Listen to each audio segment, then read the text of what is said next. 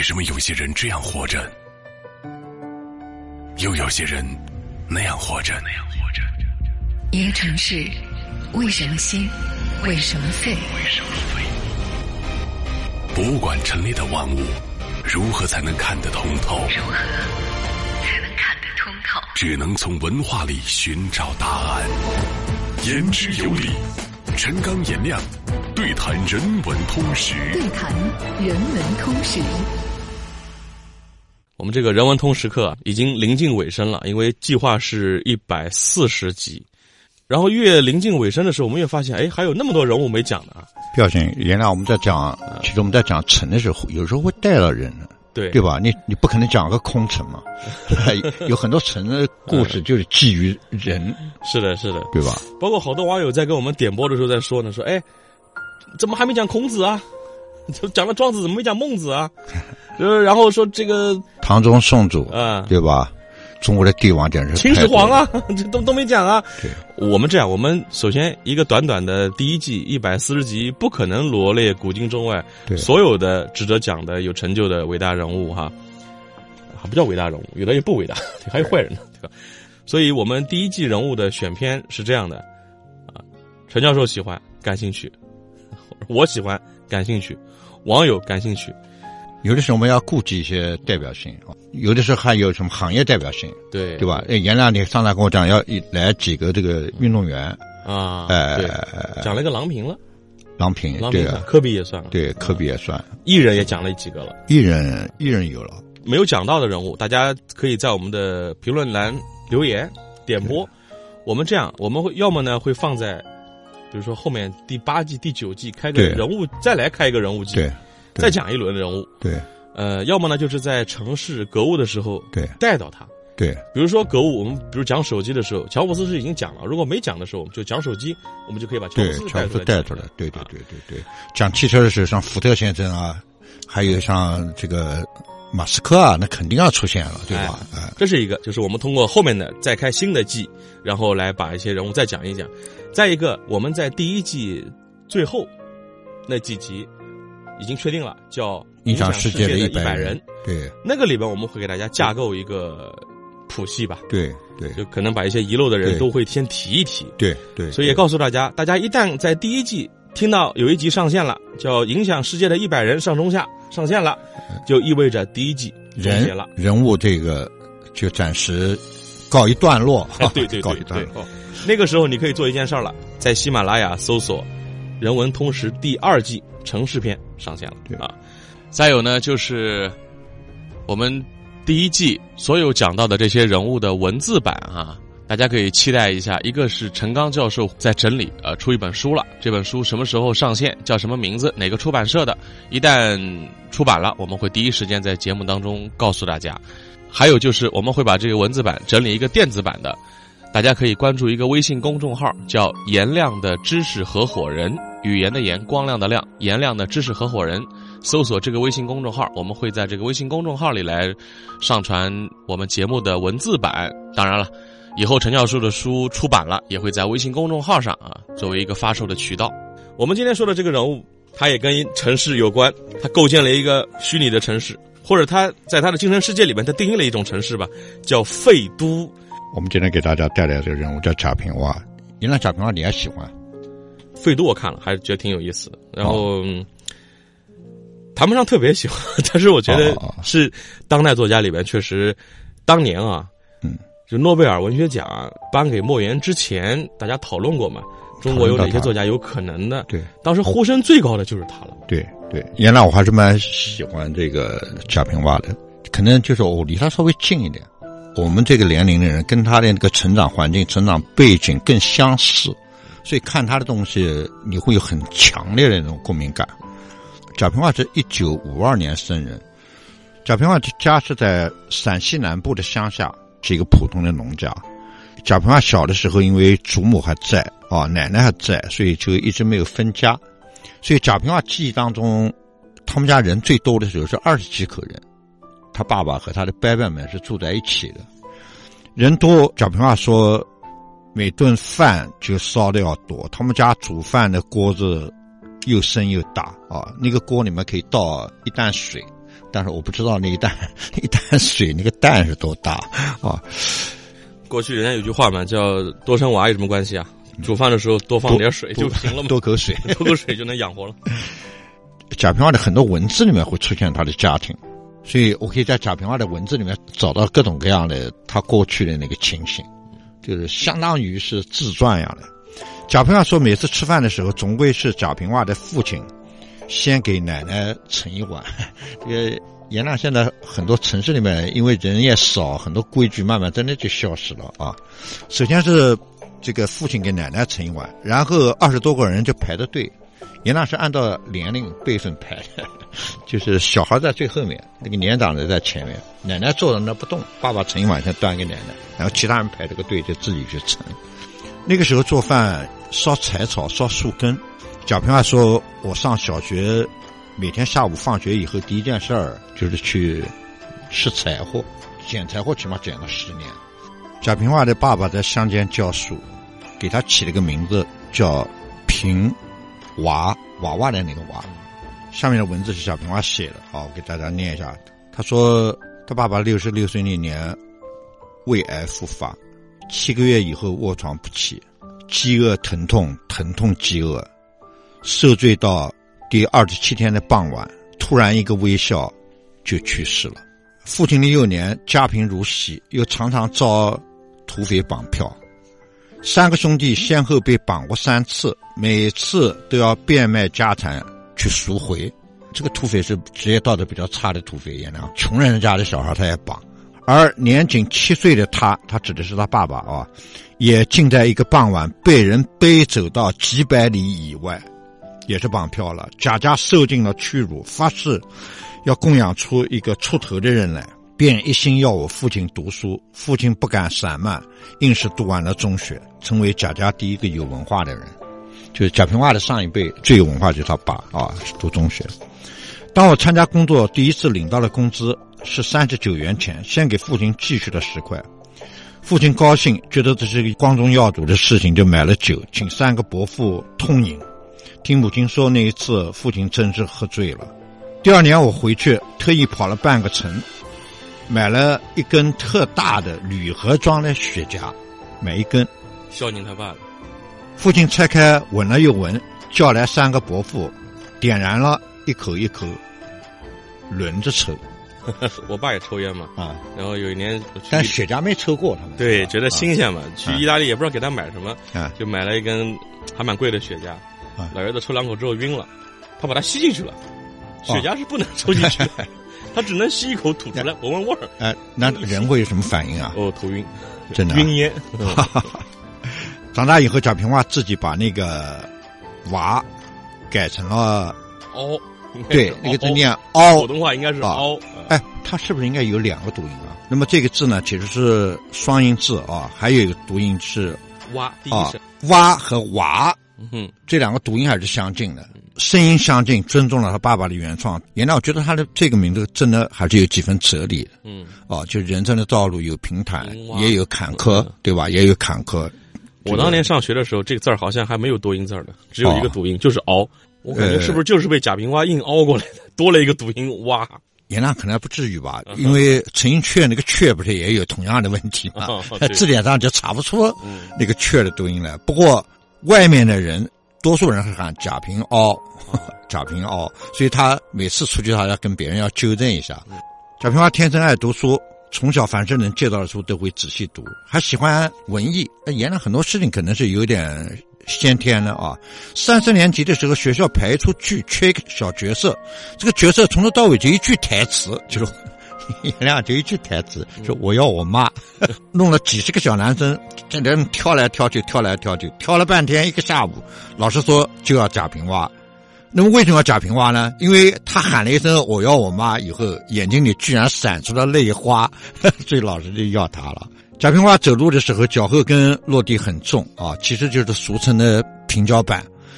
因此，贾平凹十七岁那年来招兵，很多农村的孩子，招兵是一个很好的事情，都跑去应征，能吃饱，有前途，将来。对，检查身体的时候，贾平凹因为是平交版，所以没有能通过。啊，现在看来，这可能是一个命中注定的事情啊，就留下来写小说、写文章吧。二十岁的时候，贾平凹的好运来了，他被推荐到西北大学去念中文系。原来你不知道，以前这个叫工农兵学院，推荐就是呃文革里面十年有十年大学生都是推荐的，就表现要好，家庭出身要好才能去上学。你不知道那个专业是怎么分的，我跟你说的玩玩啊。嗯。我这个可能讲的不准啊，但是这个意思是这个意思。比如说盐城全是美术系，就班上百分之九十五的人根本就不会画画。我当时。有一个朋友，他就被推荐了。他会画画，他到现在为止还是很有名的画家，就画很好。就老师就使劲教那个几个会画画的人。然后另外，比如说，你像你扬州，比如全部是中文系，嗯他他这样分的，就他不是按你个人的兴趣特长，而是按照那个时候啊特殊年代嘛，觉得需要你做这个事儿。对，这一波人就都学这个吧。上学的时候，班上他家境最差，成绩也不怎么好，他就一个好，就写作好，其他都不好。而且学校里面还经常学工学农，还军训，还是三年制的。他的意思就读书没有太认真的读，还好作家本来就不是大学不是中文系教出来的。我上次讲哪个作家的时候，我上次讲北大的时候曾经提到过一件事情，北大中文系就明确跟北大中文系的同学讲，他说这个作家不是培养出来的，那作家是怎么来的？我们待会儿会说到。所以一九九二年。他写《废都》的时候，原谅他写《废都》是他写的第一本关于城市的小说。就在一九九二年以前，在贾平凹四十岁以前，贾平凹根本就没写过城市的作品，他写的全部都是他小时候的经历。贾平凹在《废都》的后记里面说：“我在城里住罢二十年，还未写过一本城的小说。”九二年他写住罢二十年，第一年的算法就是他上大学。上大学是他进城，人家人家统一的观点啊，就是文学这个东西啊，不是一件开心的事情，文学必须是痛苦的。伟大的作家啊，在创作伟大的作品的时候，你去盘一盘，他要么当时正在经历痛苦，要么就是经历过经历过痛苦。对，呃，就是我个人也觉得，我们可以从文化的分层方法来看这个文学。文学的痛苦一般是三种，第一种跟身体有关。以前有个也蛮好的作家叫史铁生，已经过世了。我正想到这个人，他是半身是坐在轮椅上。我和地坛吗？对对，他就典型的一种跟身体有关的。那么，原来跟身体有关的痛苦有各种各样的，有伤痛啊，有疾病啊，有饥寒交迫啊。那么，另外还有死亡啊，另外还有死亡。我上面这句话可能不知道会不会有人不高兴啊？就是江苏的作家群跟陕西的作家群，在中国是两个比较好的作家群，这名声都挺大的。我们江苏。什么叶道衍啊、苏童啊，什么名声挺大，但总体上，我用一个词出来，可能江苏作家比不上陕西作家，叫厚重。嗯嗯嗯，对吧？那么我觉得这个里面有一个区分，就是我我我们不讲江苏了，我们换一个说法吧。黄土高坡上的作家跟鱼米之乡的作家，哎，对你这个更有意思啊。这个比的话，就是厚重感肯定是黄土高坡上的。地理地貌风物决定了这个地区作家的写作的笔触。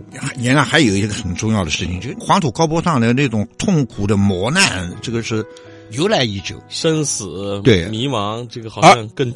剧烈一点对，相对而言，比如鱼米之乡历来风调雨顺啊，这个生活就做古代，你拿古代、近代、现代比都是这样。贾平凹有个观点我还是同意的，他说痛苦就是为日后写作做准备啊，太舒坦了不行。嗯，这话是有道理的。我顺便说一下这个陕西的作家吧，陕西作家群真的好厉害，其实有两个作家应该在贾平凹的前面，不过他们都过世了，啊，年龄差不多大，一个是路遥。对吧？路遥是一九四九年生人，可是路遥是一九九二年就过世了。就贾平凹开始写《废都》的时候，他已经过世了。他有本很有意思的书叫《平凡的世界》，影响了一代中国人，对几代中国人吧。第二个，原来还有一个作家不在贾平凹之下，叫陈忠实。嗯，《白鹿原》对，《白鹿原》是我觉得当代中国能震撼到我个人的 最最震撼的一对，这三个这三个是。你看，巨大的家族变迁，有点那个《百年孤独》的意思。对，几个家族跨越五十年，小说写的时间也长。哎，都是苦出身。他们三个人比家境最好的是贾平凹，其他人的家境都不如他。哦，这是第一个。第二个痛苦是跟人际关系有关。原来人跟人际关系有关，会有很多痛苦，比如说误解啊，比如说纠纷啊，比如说对抗啊，各种各样的折腾。贾平凹说了一段他自己的情感经历，我说给大家听听啊。就贾平凹看那个照片，好像觉得他这个人可能情感很平淡。上个世纪九十年代初的时候，贾平凹结识了一位有名有姓叫夏女士。夏女士当时正在用贾平凹一篇小说在演舞台剧，她演了里面一个很重要的角色，所以就跟贾平凹打电话、写信啊，就跟他讨论这个角色的扮演。啊，就两个人经常讨论，又谈得来，彼此对互相又有好印象。于是呢，贾平凹跟夏女士就有了一些来往。后来这个来往就被他的夫人叫韩俊芳知道了。韩俊芳认定这件事情属于精神出轨，哎，属于精神出轨。贾平凹的精神出轨不止这一次啊，待会儿后面还有。还有女同胞来讲啊，就是老公的精神出轨跟身体出轨哪一个更不能接受啊？都不能接受啊！如果非要二选一的话，我问过学生这个问题，在桌面上全部都是精神。出轨不能接受啊，更不能接受。相对来讲，更不能接受。在桌面上，嗯，但是实际上运作的时候是身体，因为精神不可控嘛。对对，精神不可控啊。他的夫人韩俊芳认为这是精神出轨，一定要贾平凹承诺不再来往。贾平凹不答应，一再解释只是正当的同志关系。严亮如果是互相之间没有什么，他确实不能答应啊。答应等于承认 自己是出轨啊，不打自招了感觉。后来两人真离了，颜良，他们俩真就为这个事儿就离了。他们就那个离婚的时候，那要给一张表格，上面要填这个离婚的原因，就是感情破裂到什么程度。他们俩都填不出来，蒋万是没心思填。那为什么没有心思？他前一天刚刚参加了路遥的追悼会，他没心思。他老婆说，韩俊芳说舔不出来。后来那办离婚的人说，那就回家再过商量商量。哎，他他们俩说算了，不商量麻烦。他说麻烦这个来一趟远。啊，所以他们俩就坚持把他离掉了。两个人分手的时候，这个韩俊芳还送贾平凹，走到一个小桥上，贾平凹回过身来对他说：“对他冲他喊说回吧，回去给娃做饭。”跟韩俊芳讲，有个小孩在家嘛。贾平凹自己说：“当我转过脸来的时候，往前走啊，他老婆在后面。转过脸来的时候，眼泪噼里啪啦的淌下来。他说难过了半年。”所以这有时候这也是一个痛苦啊，这也是一种痛苦，叫人际关系的痛苦。但是如果你问在听节目的朋友啊，婚姻当中你允不允许你精神出轨那位，哪怕不叫精神出轨吧，叫拥有一个红颜知己或者蓝颜知己，嗯，你能接受吗？这个是严严亮，这可能时代慢慢在变，嗯，对吧？今天的宽容度可能比过去的要强多了，但是估计还是大部分人。还是不大能接受，难接受，难接受的哦。我在我的学生里面看这种情况，不能说普遍啊，就还是容易找到的。因为我在有时候在朋友圈里面都可以看到，对是太过分了。我觉得过分，原谅。我是不是跟贾平凹是他们是一拨人啊？又过了四年，贾平凹才好过来。贾平凹遇上一个年轻美丽的这个护士，护士身高一米七五，比贾平凹高了十厘米。原来我讲到这句话的时候，怎么就想到胡兰成对张爱玲讲的？你怎么可以这么高？你这么高怎么可以？对，你这么高怎么可以？这个确实有趣啊。原来还有第三个，第三个就叫思想冲突，叫心灵的不契合，导致的也会导致痛苦。贾平凹在这写了一段话，写的挺好的，念给大家听听啊。他说，文学作品里面的快乐啊、幸福啊、顺利啊这些东西，都是从痛苦的土壤当中长出来的。啊，他说拿自然界的例子，我给你们做个比方。他说岩石缝里面，树在那个岩石缝里面艰难求生，岩石缝里面长出来的那个树，往往生命力比长在肥沃土地上的那个树的生命力更强。他讲的这话还是蛮有意思的啊。讲话甚至提示我们，他说真正的文学从来都是痛苦的。读过海明威，读过乔伊斯啊，就能有切肤的感觉。剔除痛苦，几乎就等于窒息了文学。我刚才讲这段话的意思，跟大家讲的，就是贾平凹他们这个，尤其是西北作家，有一大群人，他们正是从痛苦当中走过来的。贾平凹说，这辈子他只会写字，他别的东东西可能都不会干。从开始写作，贾平凹一九七三年开始写作投稿，一九七四年，他说大概十四五个月里面，他发了第一篇文章，一共收到一百九十七封退稿信。有的时候他会买不起信封，那时候信封两分钱一个。呃，原来那个时候投稿的时候不要贴邮票，你只要写清楚什么编辑部收，就不要邮票。哦，还有这好事呢。对，但信封是要钱的。嗯，他说有的时候我买不起信封，我就直接把那个稿子送到编辑部去。他还不算这个啊，他把这个算上，那肯定过两百封啊，就退稿信。正当贾平凹一百九十七封退稿信拿在手上的时候，一大堆啊！贾平凹心灰意懒，打算卷着铺盖回家去了。啊，他当时住在西安嘛，他意外的收到了《西安晚报》的通知，叫他带上证件去领稿酬。他一篇很短很短的文章在报纸上发表了，他兴奋的跑去了《西安晚报》社，颤抖着领到了一块钱稿费。原来一块钱，他说蛮多的，一块钱可以买五十个信封了。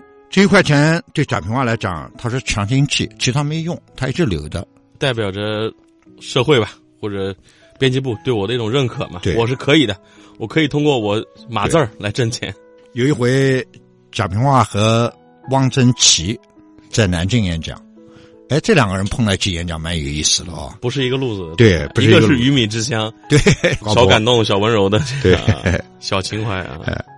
贾平凹讲的极为投入，巴拉巴拉巴拉巴拉讲了一个小时。突然想起来一个问题，他就抬头放慢语速问在场的听众：在南京，他说：“我说的陕西话你们懂吗？”他问这个南京，场上几百张嘴巴一起喊不懂，大家一起不懂啊。贾平凹也不尴尬哦，他反而幽默的说：“他说普通话是普通人讲的。”坐在一边的汪曾祺赶忙接茬说：“那我来做翻译，我来做翻译。”哎，汪曾祺怎么会懂？陕西话的啊，他们作家经常有聚会采风，走的地方多一些。哦，后来那个讲座那天的后半场，真的就是贾平凹讲一句，汪曾祺讲一句，这样讲。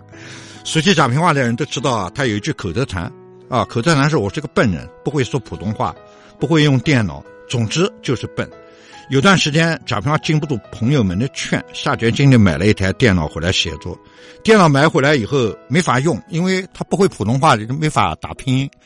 这个比较有意思啊！别人跟他讲用五笔，他死活也记不住字根，字根记不住。然后他又改用手写板，啊，也不行。他说电脑不认他的字，不知道他这个字别不出来。贾平凹的字其实写的蛮好的。贾平凹的字，一幅书法作品可以卖十万块钱呢。因为他有名吗？还是因为字儿本身真的就好？字也可以。贾平凹，你看所有书封面上的那个字标题都是他自己写的，还行，还行。但那个你一定讲的对，我估计十万块钱，大概字值三万，名值七万。他说我是很笨的那种人，就好像一条狗，你给他敞开大门，他还要从那个狗洞里面钻过去。这个贾平凹自己说自己，作家讲话是是蛮好玩。贾平凹说我天生只能写小说。袁亮其实有一句话讲的特别好，他说有一件事情坚持做，啊，做一辈子就成了大事业了。